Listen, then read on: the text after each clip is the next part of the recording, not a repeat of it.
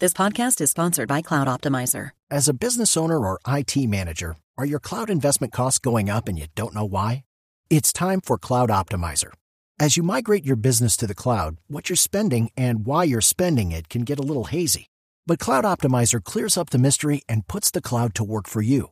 Cloud Optimizer starts by analyzing usage patterns, right sizing resources, leveraging discounts you may not be aware of, implementing automation, and much more. And by reducing unnecessary expenses and maximizing performance, Cloud Optimizer guarantees you a savings of five times what you spend for their service. As you utilize cloud based services more and more, you don't have to lose sight or control of your spend. You can stay agile, streamline your costs, and optimize your performance, plus save significant money with Cloud Optimizer. Make the cloud work for you with Cloud Optimizer. Get a free assessment and find out how much you can save by going to cloudoptimizer.com. Go to cloudoptimizer.com for your free assessment. That's cloudoptimizer.com. Profesora Padrón, buenos días.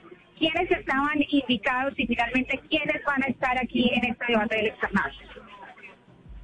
Muy buenos días, muy buenos días Néstor. A este debate están invitados todos los candidatos inscritos en la Registraduría Nacional del Estado Civil.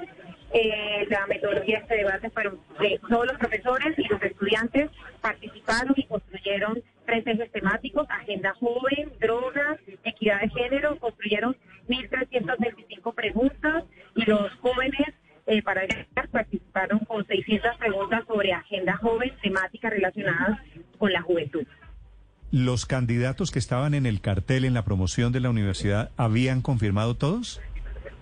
Eh, eh, los candidatos que estaban, eh, invitamos a todos y todos los que estaban en el cartel fueron invitados.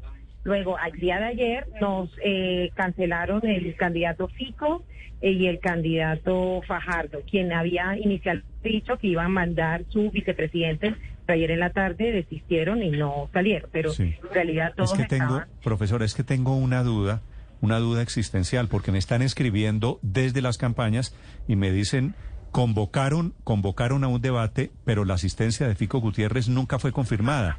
La asistencia de don Rodolfo Hernández nunca fue confirmada. La asistencia de Fajardo nunca fue confirmada.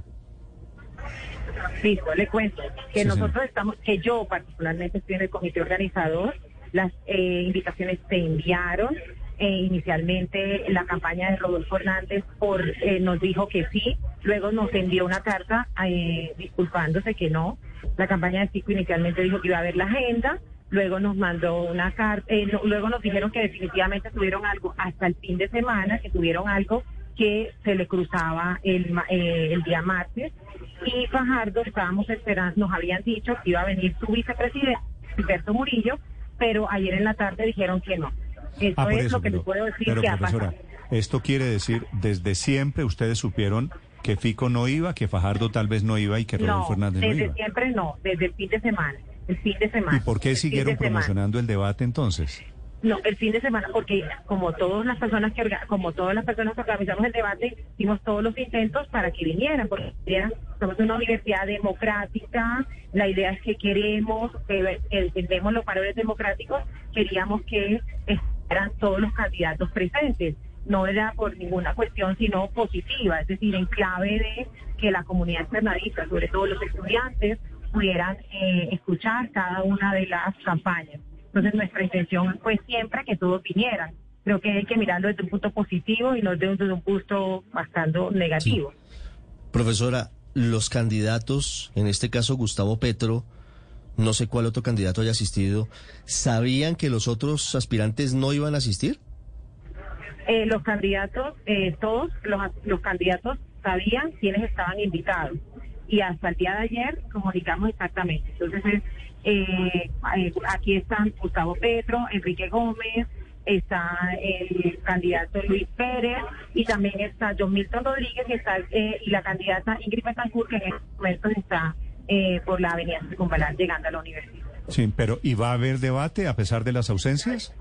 Sí, va a haber debate, claro, sí, señor. O sea, el debate, Sí. ¿quiénes, ¿quiénes quedan? ¿Quedaría Petro? Cinco candidatos quedarían Luis Pérez, John Milton Rodríguez, Petro, Ingrid Betancourt y Enrique Gómez. Sí. Muy bien, bueno, pues creo que este va a ser va a ser un debate muy diferente a lo que tenían ustedes organizado, ¿verdad, profesora? Pues con las ausencias muy dolorosas de que no tenemos ni al candidato Federico Gutiérrez ni al candidato Sergio Fajardo, pero que además, eh, Néstor, debo decirles que el día de hoy a las campañas les envía, pues eh, dependerá en este auditorio tenemos 4.200 personas conectadas en nuestra zona digital, eh, 8.000 personas están en el campus de la universidad con pantallas y 800 personas eh, en el auditorio. Entonces, creo que ha sido un escenario in- interesante para los candidatos de poder mostrarse sus programas de gobierno. Sí, eh, profesora, con todo el respeto, ¿usted no siente que aquí cometieron un error tal vez de buena fe, por supuesto, confundiendo invitados con asistentes a un debate? Estoy viendo aquí la promoción muy activa que ustedes hicieron en redes sociales diciendo, ya sabes lo que piensa Fico, intérate de lo que piensa Fico, y Fico no había confirmado. Promocionaron un debate con candidatos que no les habían confirmado. No lo veo así, eh, lo debo dejar ya porque ya va a empezar el debate. Muchas gracias. Entiendo. Gracias, profesora.